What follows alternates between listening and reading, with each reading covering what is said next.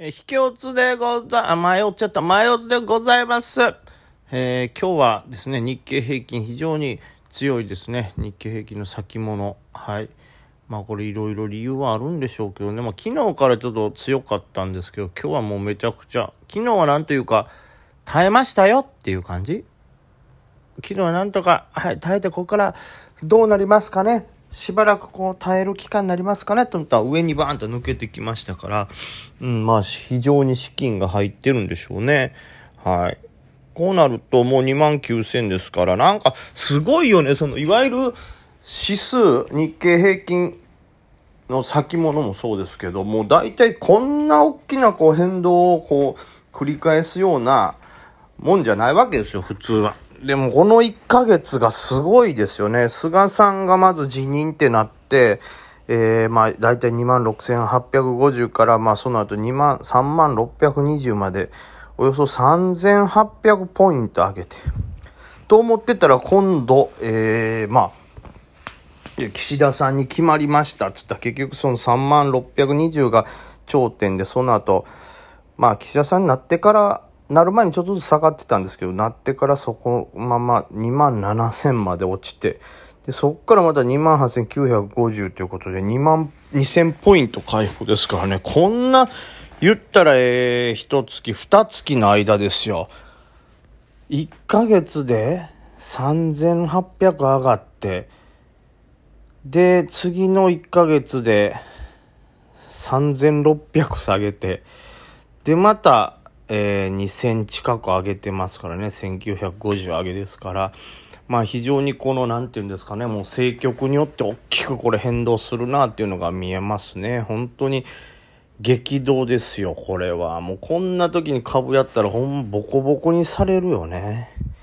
これがだから難しいのがさ、この、一回バーンって食らってしまうと、それで資金力がね、減ってしまうから、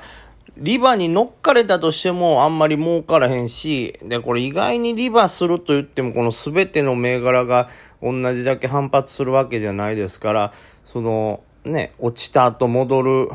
やつっていうのは、えー、なんて言うんですか、あんまり、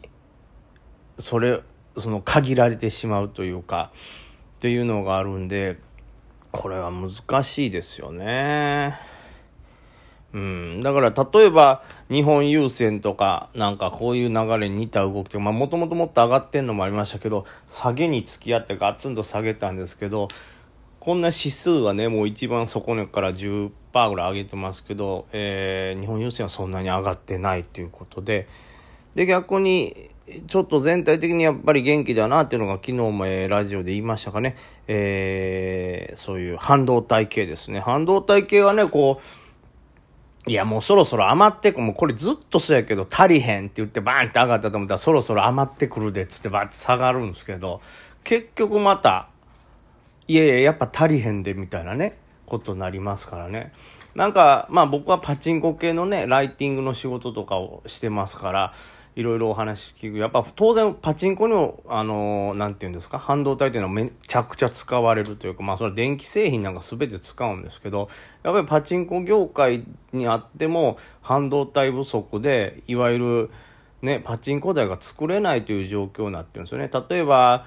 なんか5万台とか6万台とかを作りたいぐらいの人気のやつでも、えー、結局作れたのは3万とか4万とか半減ぐらいしか作れないっていう感じで半減してるっていう状態って聞きますね。で、まあ物によっては増産したいっていうけど、まあ増産も本来なら、えー、2万台とか注文が来てるけども、えー、実際作れるのは1万台が限界やな、みたいな。とにかく部品が足りないと。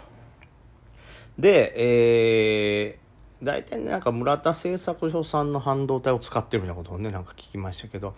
なんかそういう結局半導体不足っていうのがねパチンコのとこまで来てますから、はい、なんかトヨタとかねなんか、えー、車減産した分取り戻すぞみたいな動きがあるみたいですけどやっぱ半導体不足っていうのはまだまだ、えー、ていうかねその解消されてないと。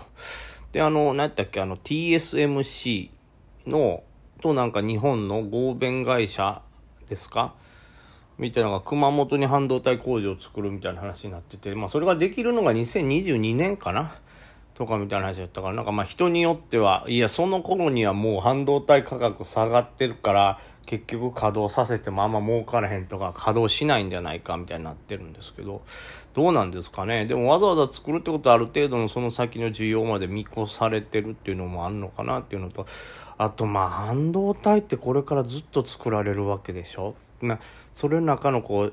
種類にもよるんですけど、ね、パワー半導体がどうとかとかね。いやまあ今後ずっと作られるわけですからね。ある程度の需要、まあある程度需要が落ち着くって、需給がこう安定するっていうのはあるでしょうけど、めちゃくちゃ余るってとこまでは意外といかへんのかな、みたいにね。なんか僕は感じてますけどね。で、まあその半導体関連、まあレーザーテックとかもそうですし、フェローテックとかもそうですね。あの辺が元気なのもあって、僕のローツェがやっと復活しましたよ。めちゃくちゃ大復活。えー、これだから、えー、僕はですね、9000、えっ、と、決算かな？が出た、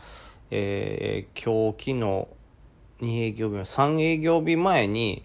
まあ、買ったわけですよ。9000、60円ぐらいやったかな、トータル。なんか平均すると、ちょっと2枚追加とかしたから。そして翌日ギャップアップしてガーンってやって、僕一回売らされたんですよね、これ。たら、えー、昨日ギャップアップして、おっと思ってたら、えー、その初日の高値を抜いたんで、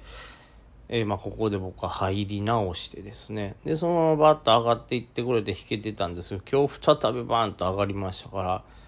まあこれ一番安いところで買えてたらね、2日で1500円ですが、かなりでかかったんですけど、まあまあ普通、セオリー通りじゃないですけど、えー、サポートライン、もう一回高値のサポンとこ、しんどいレジスタンスライン、もう一回ブレイクしたというところで入りましたけど、そっからでもね、800円ぐらい取れてますから、ねえ、これはまあ、難しい動きですけど、まあこれはけ、なんか半導体需要の流れにも乗ったんかなとは思いますね。そのやっぱり、こんだけ需要があるとするならばこう決算これからもいいんじゃないかなみたいな動きですかね。はい。であとはまあその選挙、まあ、もう一回こうリバってきてるのは、まあ、おそらく選挙戦が始まったということで、まあ、前のね、えー、今日も昨日のなんかで喋った気がしますけど、えー、自民党総裁選が始まったら上がったように、まあ、選挙が始まったらじわじわ上がり出すということで、まあ、一回この例えば違う政党が自民党じゃないところとかが本当になんか政権握ったらまあもっと下がるんかもしれないですけどそこら辺がどれぐらい勝ちそうか負けそうかとかどれぐらい議席取りそうかみたいなのをこう心配してる売りっていうのは一回こう終わったのかなとでまあ実際始まったからその辺織り込んでまた上がり直してんのかなという感じはしますけどね。まあ難しいよね、これだからさ、まあ僕もギャーギャーギャーギャー当時、その時は言ってましたけど、下がり出したら岸田のせいだ、岸田っていう風に、こう、ね、なんかわっと騒いで下がっていきますけど、増税撤廃したら、あ、撤廃したので上がったみたいになってますけど、まあ結局はそれだけじゃなくて、まあ当然ありますよ。その絶対増税を一旦やめましたで資金入ったりとか、まあちょっと投資意欲が復活したってありますけど、まあそんなことよりも政局がどれぐらいこう不安定になったとしてもそれを織り込んでるのかとか、織り込んだところまで来たのかとか、あとはまあこれから自民党政権とかがまあしっかりと足場固められるなら大丈夫じゃないかな、みたいなそういうのでまあ結局ね海外の人の買いが入ってくりゃ日本も上がるわけでということであんまりこうまあ全く関係ないわけじゃないですよ。当然政策っていうのは関係あるんですけども結局政策だけじゃなく政策を踏まえた上で、えー、外国人投資家とか外国人のそういうね、投資グループ、ファンド、銀行とかの、えー、動向次第になってんのかなということをね、まあ、今なんとなく勉強して、うん、見つけていってるような感じの状態ですね。あでもだからって、じゃあこの先、だ結局これでそうなんかなと思った後、今後ですよね。今後、どういう動きになって、えー、どこだけの幅まで上昇してどの幅だけ落ちてしまうのかっていうことをまあ予想していかなあかんからね、まあ、次は自民党が決まった時にどれぐらいのこの支持率を得てるのかっていうのがまず一個大事なんやろうなというのとあとはもうそのアメリカが一応ね、デフォルトも回避したけど、まあ原油もまだ上がり続けてんのかな。で、逆にコモディティはちょっと下がったかな。はい。小麦とか下がってるけど、でもいずれにしてもまだなんか結構なインフレと、まあだから石油から発生したインフレっぽいんですよね。この、今日本もそんな感じですもんね。なんか小麦の値段が上がるとか、まあ実際もう反映されたんかな。小麦の値段が上がっちゃうとか。で、あとはまあテレビでもそのガソリン価格が上がってるってこともあって、まあ、いちごを育てるのにも関して、こう、ガソリンかかるからいちごの値段も上がってしまいますみたいな。まあこうなると石油が高くなると全体の値段が上がったりしますから、うん、それもあってちょっとインフレっていうのがあって、まあインフレ自体はね、まあテーパリング開始の一個のきっかけになるっていうぐらいのもんで、最初はそれを怖がってちょっと前はね、売られたりってしてましたけどそれもまあ全部織り込んだ感じですから。まあね実体経済と違ってこういう指数系のもんというのは一回最初のバーンっていうやっぱ大きいショックが一番こう大きく下げてでそれを織り込みさえすればそこから先はなかなか割れないという動きなんだなっていうことはちょっと勉強しましたけどもまあそういうことなんで。